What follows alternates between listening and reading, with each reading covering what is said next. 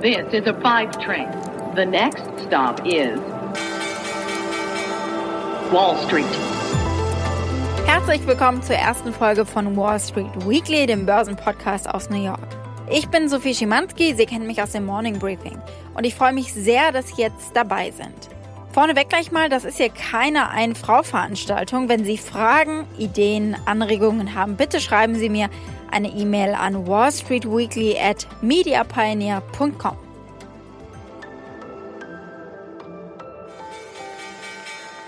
Wir gucken auf die Börsenwoche, die vor uns liegt und auf das Wirtschaftsevent dieser Woche. Fast 6400 Kilometer von New York entfernt, in Davos in der Schweiz, beginnt ja das Weltwirtschaftsforum. In diesem Jahr übrigens zum 50. Mal.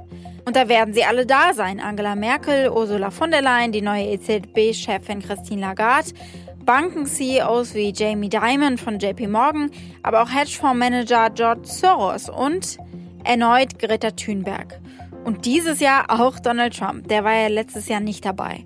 Eigentlich alles, was Rang und Namen hat oder glaubt es zu haben oder aber sich Tickets leisten kann, wird da sein, wenn der Gründer des Forums Klaus Schwab einlädt. Davos is not just an event, it's not just a conference. It is an experience.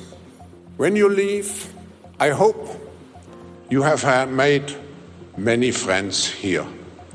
And friends particularly from other countries, bridge building. Second, I hope that you go home with one transformative idea, not just for your company, but for yourself. Der Eintritt fürs Forum mit allem drum und dran kommt übrigens am Ende raus auf 71.000 US-Dollar. Das hat die New York Times berechnet. Aber hat dieses teure Weltwirtschaftsforum tatsächliche Konsequenzen für die Wirtschaft?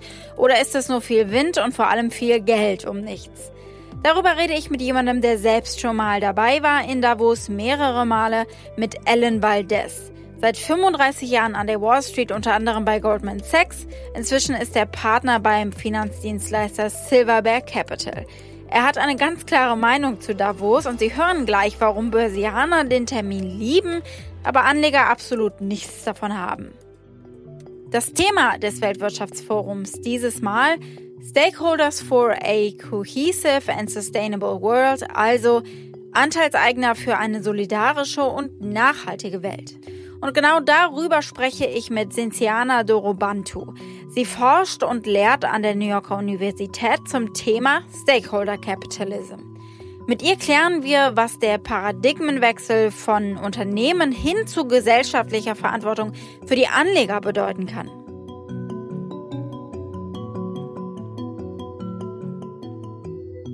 Es soll in Davos also mal nicht um die Wall Street gehen, nicht darum, wie Unternehmen Gewinne maximieren.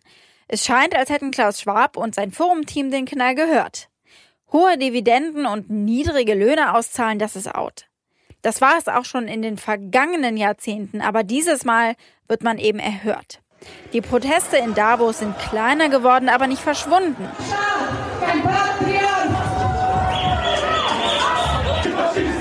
Kapitalismus und Globalisierung würden Armut bringen und die Umwelt zerstören. U2-Sänger Bono sagte auf dem Weltwirtschaftsforum 2006 über sich und die anwesenden Wirtschaftsführer sehr sarkastisch das hier. So here we are. Fat cats in the snow. And uh, I say that as one. Um, it's a, it is a great place to do business, and um, we have some business. Fat Cats, reiche Leute also, die im Schnee von Davos Geschäfte machen und sich nicht weiter um ihre soziale Verantwortung scheren. Davos als Ansammlung reicher Menschen sozusagen, die sich weiter bereichern wollen, indem sie Kontakte zu anderen reichen Menschen aus- und aufbauen. Ja, sagt Wall Street Analyst Alan Valdez ganz offen. Davos sei ausschließlich ein Networking-Event. Yeah, you know, I've been to Davos four times. I can tell you it's a great networking event. Very expensive, though. Uh, you had long lunches, long dinners. Did it do much for shareholders? Probably not, but it was a great networking. Auf die Anleger hatte also das, was in Davos besprochen wurde, bisher ohnehin kaum Auswirkungen, sagt Ellen. Aber um die Interessen von Anlegern und Investoren soll es jetzt auch offiziell nicht mehr gehen. Stattdessen stehen Verantwortung für Mitarbeiter, für Kunden und die Rolle der großen Unternehmen in der Öffentlichkeit im Mittelpunkt. Es soll über faire Löhne gesprochen werden, über Gleichberechtigung, darüber, dass Unternehmen Gutes tun, Diskriminierung bekämpfen wollen, die Umwelt schützen und Ressourcen schonen. Und das hat Signalwirkung. Es ist auch eine Reaktion auf die sich verändernde Gesellschaft. Dazu hat Klaus Schwab schon im vergangenen Jahr ausführlich in der Öffentlichkeit gesprochen. Particularly, we have to address the imbalance of, um, uh, let's say, the social gap, inequality. We don't see yet the innovation. How do we replace, let's say, an unbalanced system by a system where really everybody profits from and where we again in a good exchange of um, global goods, not only physical goods, but I'm thinking also of intellectual property. I'm uh, thinking of e-commerce and so on. We have to integrate trade much more into an overall system. Er ist bemerkenswert, dieser Paradigmenwechsel. Vor einem Jahrzehnt haben sich Risikoanalysten vor allem Sorgen gemacht um Vermögensblasen, um mögliche Börsencrashs oder Rohstoffpreise. Im Mittelpunkt damals die Theorien von Ökonom und Wirtschaftsnobelpreisträger Milton Friedman. In einem Essay hat er 1970 die Idee der Shareholder Primacy geprägt. Es gibt nur eine soziale Verantwortung des Unternehmens, seine Ressourcen zu nutzen und sich an Aktivitäten zu beteiligen, die darauf abzielen, seine Gewinne zu steigern. Er argumentiert also, ein Unternehmen ist nur seinen Aktionären verpflichtet. Ich spreche mit der Managementprofessorin Cinziana Dorobantu von der NYU und sie erklärt, warum es für Unternehmen jetzt sogar attraktiv ist, sich um soziale Verantwortung und Nachhaltigkeit zu kümmern. Und tatsächlich, davon können dann auch die Anleger profitieren. Hi, Sophie. It's very nice to meet you. Nice to meet you too. Thank you so much for taking the time. It's a real pleasure to be here. And I'm very, very happy that we get a chance to talk about it a little bit today. So, uh, first of all, what is it that a company can do to take care of their stakeholders? You looked into companies owning gold mines, for example. How could such efforts look like? So, as I mentioned, I looked into uh, gold mining companies around the world. And I think it's very important to mention that the mining industry is not only a very important part of the global economy, it's also a very, very important industry to consider because they have every environmental, social, and governance problem that one could think so. It's important to the world economy because everything that we get excited about today, every computer, every phone, every piece of medical equipment has started its life somewhere in a mind. But as I said, it's also a very complex industry that has a lot of environmental problems, a lot of social problems, a lot of governance problems. Over time, they got a lot of pushback from their various stakeholders, environmental groups, local communities, governments. I want to give you just a, a quick, concrete example, um, and that has to do with community relations, which are very critical for mining firms. Because mining firms have a very clear location and they have communities around them, no mine director and no mining firm wants to have the road to a mine blocked blocked by protesters from the local community or from the environmental movement. Any kind of disruption like that, a day of, of the road being blocked can be millions and millions of dollars in terms of uh, additional operation costs. What kind of case can you make for different stakeholders and their interests? Now, if you look at communities, I think it's important to recognize that oftentimes communities care about how a very large investment affects their well being, uh, more on an economic dimension. Oftentimes, they care about inequalities or effects on inequality. I've talked to many community members and community leaders who will emphasize, oftentimes at the very beginning of our conversation, that the one thing that they are worried about the most with a big mining investment is that it will increase inequality within the community. It's important to recognize that there's quite a, a lot of differences among stakeholders in terms of what they are concerned about and what they care about in a relationship with a firm. This sounds like there is an interest from a business to treat stakeholders the right way in order to make shareholders happy almost. Yeah, so I think uh, my research uh, overall makes a very compelling case for the business case of good stakeholder relationships. Uh, and that's for two reasons. We've shown in one study that companies that have very good relationships with their stakeholders have higher valuation because investors expect fewer disruptions and delays. So that means that um, in the context of a mining firm, the mining firm will be able to build its mine according to schedule and on budget, and then from there on go move to production uh, and focus on these operations instead of dealing with protests and NGO opposition and other issues as well. In another study, we've shown this higher valuation is also due to the fact that when a company comes under attack from uh, the environmental movement or from a different type of stakeholder, sometimes from a government stakeholder, then the companies that have better stakeholder relations are less likely to experience an escalation into a much larger crisis that can completely disrupt or even lead to a to sort of a full closure of their operations. We come out of a time of decades of shareholder primacy. So it has been a big change? Is it because companies realize that they're actually better off when they're taking care of their stakeholders as well? I think the shareholder primacy model is being questioned these days for a number of reasons.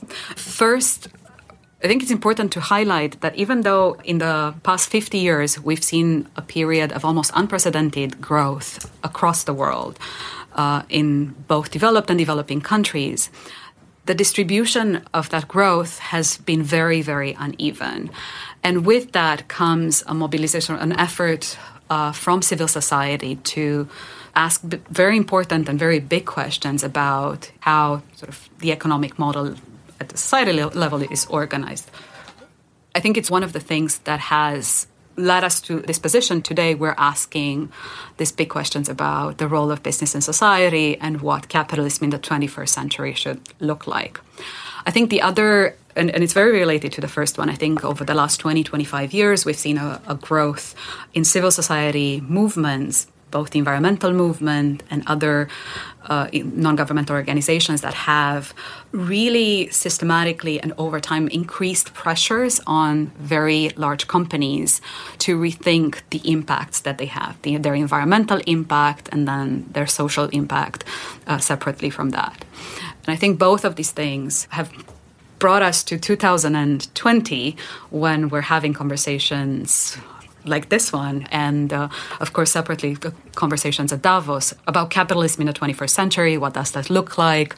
How much do we have to rethink our economic models, very broadly defined, you know, in business models, and how much we have to reweight shareholder primacies uh, against the interest of all the other stakeholders. I think this year is obviously the most sustainable one. It's it's the one that is the most progressive when it comes to these issues. Do you think it's an important sign? It can change anything at all? I think it's a huge sign to have Davos embrace this theme in 2020 and perhaps not surprisingly that it comes six months after the statement from the Business Roundtable, in which more than 500 CEOs have put their names and signatures on a statement saying that we as CEOs of very large corporations are willing to move beyond the shareholder primacy model to think about you know what other stakeholders need to be considered every single time we make a decision.